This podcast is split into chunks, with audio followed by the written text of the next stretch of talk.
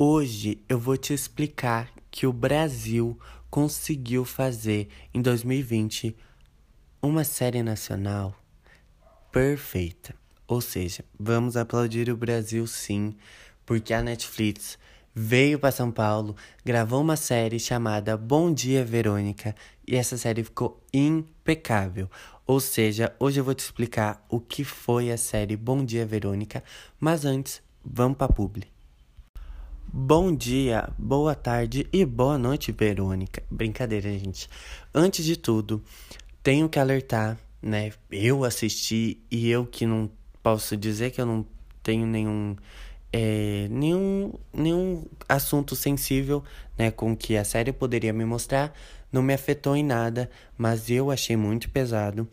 Eu já quero avisar que é muito bom você, né, que se você tiver algum, é, for sensível a certas coisas, não assista, sabe? Tem muitas outras coisas para você assistir no catálogo da Netflix mas essa série é para maiores de 18 anos e já na descrição da série já tá lá violência extrema exposta, linguagem inapropriada e cenas muito conturbadoras. Ou seja, a gente vai falar de uma série de oito episódios, icônica, incrível, mas muito pesada. Sim, Bom Dia Verônica foi uma série que eu não esperava nada, porque o trailer podemos dizer assim que não é tão bom. Há fotos do pôster totalmente paranoica, uma mulher com uma caixa na cabeça e outras duas pessoas atrás dela. Eu achei super nada a ver. E aí eu comecei a série. E eu conheci essa moça chamada Verônica, que é Ver, né? Minha amiga próxima. Mas então, aconteceu que de repente essa série que mostra São Paulo de uma forma totalmente crítica, me mostrou assim que, porra, Brasil, vocês são foda. Tipo assim, é uma série onde a gente vai ter uma policial chamada Verônica, que tem um passado muito sofrido, né?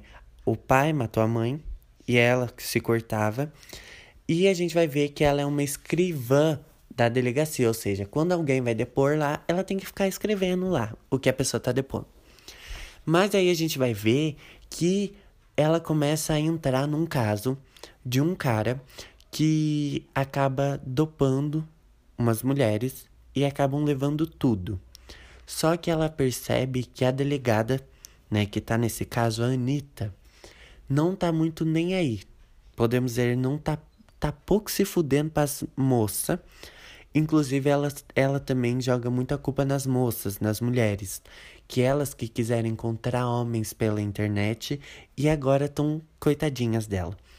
E a Verônica, ela não, ela é muito assim, porra, eu sou mulher, eu sou foda e eu quero combater o crime, sabe? Então, inclusive, isso é uma coisa muito legal que eu gostei muito nela. Então, de repente, a gente vai ver a Verônica investigando isso e descobrindo que a gente vai ter um cara que dá golpe em mulheres, dopam elas com Boa Noite Cinderelas e a boca delas ficam toda machucada porque ele é um homem que gosta de humilhar as mulheres por ele ser homem. Ou seja, a gente já tem um, uma crítica ali, né? Sobre homens que gostam de humilhar mulheres e menosprezarem elas porque elas são mulheres. E aí fora que a gente vai ter partes ali também que citam que São Paulo é o lugar onde mais estrupam mulheres e ninguém faz nada. Isso é realmente verdade. Mas então, fora que também vai falar de violência doméstica e muitas outras coisas que todo mundo sabe que não é mentira, realmente isso acontece. Inclusive, todo final do episódio tem lá um site para você entrar caso você ou, alguém que você conheça sofra violência física, psicológica, coisas assim, para você entrar em contato e procurar ajuda, que é uma coisa muito legal dessa série. Inclusive, é uma coisa que quando eu vi me remeteu muito a 30 Reasons Why, uma série onde falava de suicídio, que também tinha um site caso você precisasse de ajuda para conversar com alguém. Ou seja, muito bacana essa parte. Mas então, só que aí a gente fica nessa, sabe? Nossa, é só isso que vai falar, tudo. E aí, de repente, a gente vai ver a história de uma mulher, né, chamada Janete, que ela, tipo assim, ela vive ali na vida dela com seu marido E o seu marido é um, um cara ali da polícia muito foda, né? Podemos dizer assim, né? Porque quando o homem é bom, o homem é foda.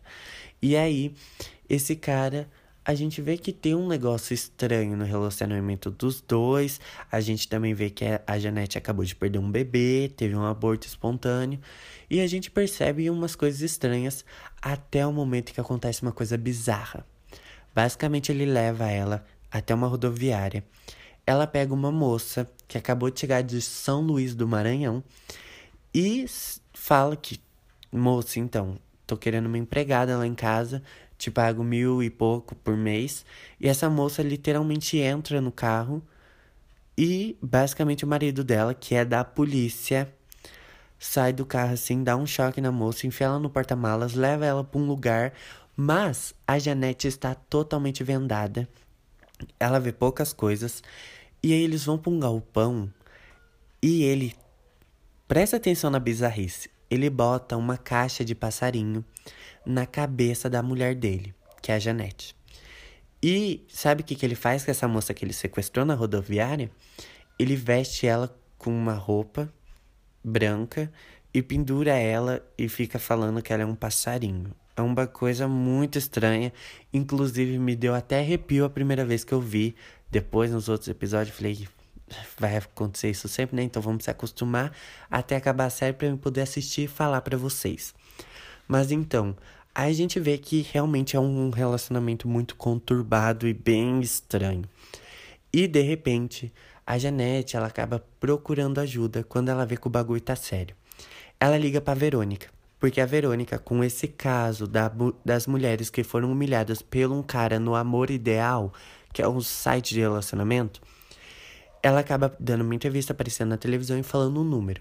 A Janete acaba anotando e ligando para ela. E o que acontece é que ela, a Verônica, acaba indo na porta da Janete, a Janete acaba contando para ela o que acontece e a Verônica acaba se desempenhando 100% a sua vida em investigar esse cara. Só que ela sabe que não vai ser fácil, pois ele é um cara que, nossa, tá no auge da carreira, ele é um sargento coronel foda. E aí, basicamente, como que ela vai juntar prova sobre um cara que tem um histórico fodástico na polícia? Ninguém vai acreditar nela. E aí tem tudo isso.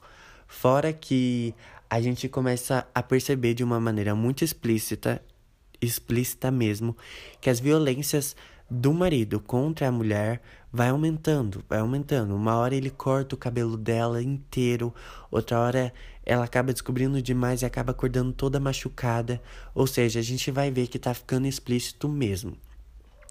E a gente vê, né, ele fazendo isso, né, de amarrar as mulheres que ele sequestram, todas vindo do São Luís do Maranhão ou de alguma cidade perto, todas da mesma maneira botando uma caixa de pássaro na cabeça da mulher dele para a mulher dele ver. E aí a Verônica começa a ajudar ela, sabe? Tipo, tenta abrir a caixa, tenta ver as coisas.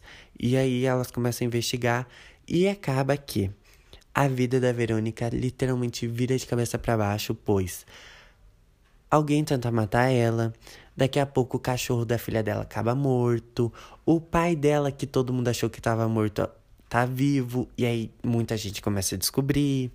Daqui a pouco ela descobre que a polícia é corrupta, porque a gente já sabe que é, né? Mas ela ainda não sabe.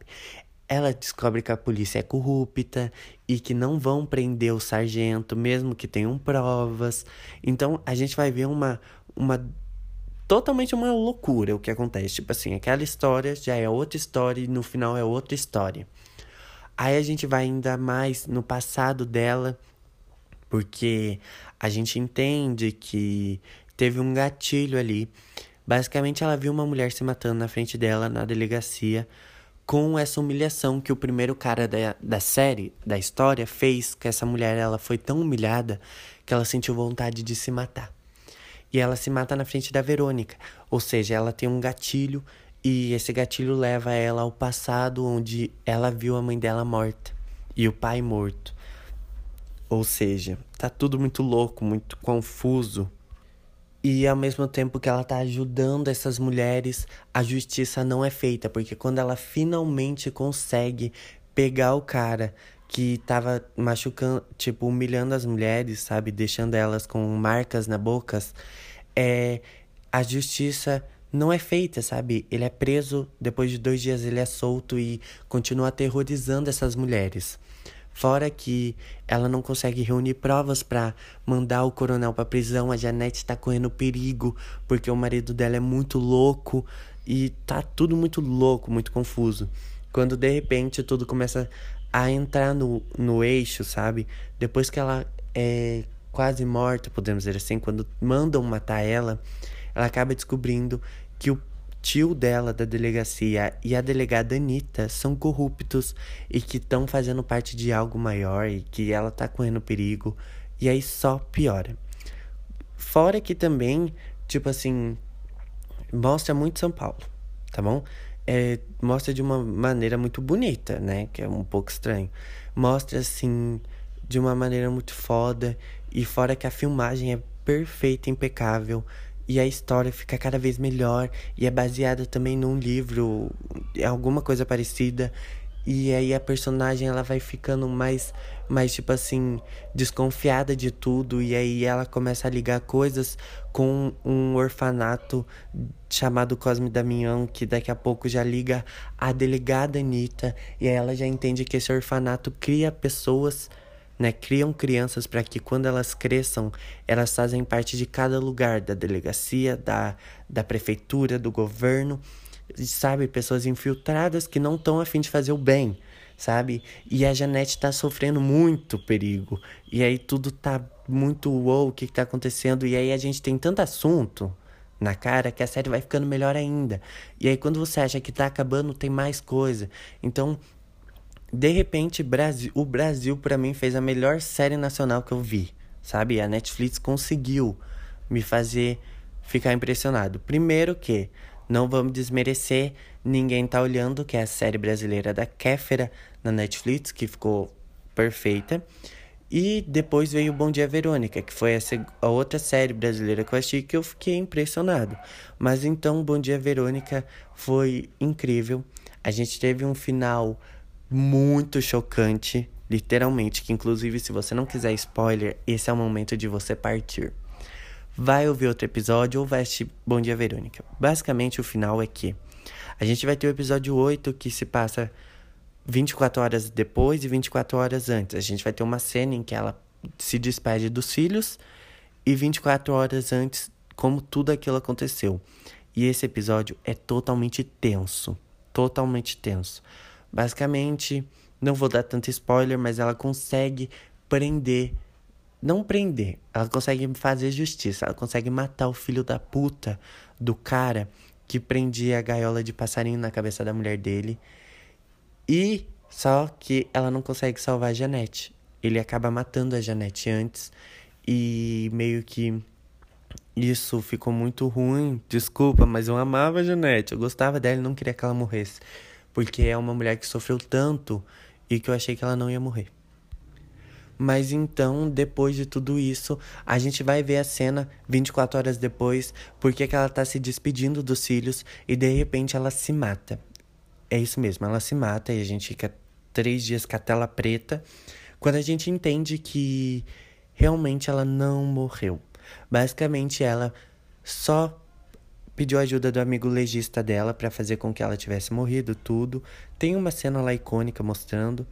E agora ela tá loira, toda coisa, determinada a, na segunda temporada, descobrir quem é esse, esse bando de pessoas, por que, a, a polícia é tão corrupta e fazer justiça.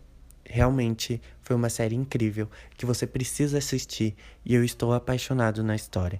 E na segunda temporada eu acho que vai ser mais incrível ainda porque agora ela vai estar tá determinada no que ela quer fazer, sabe?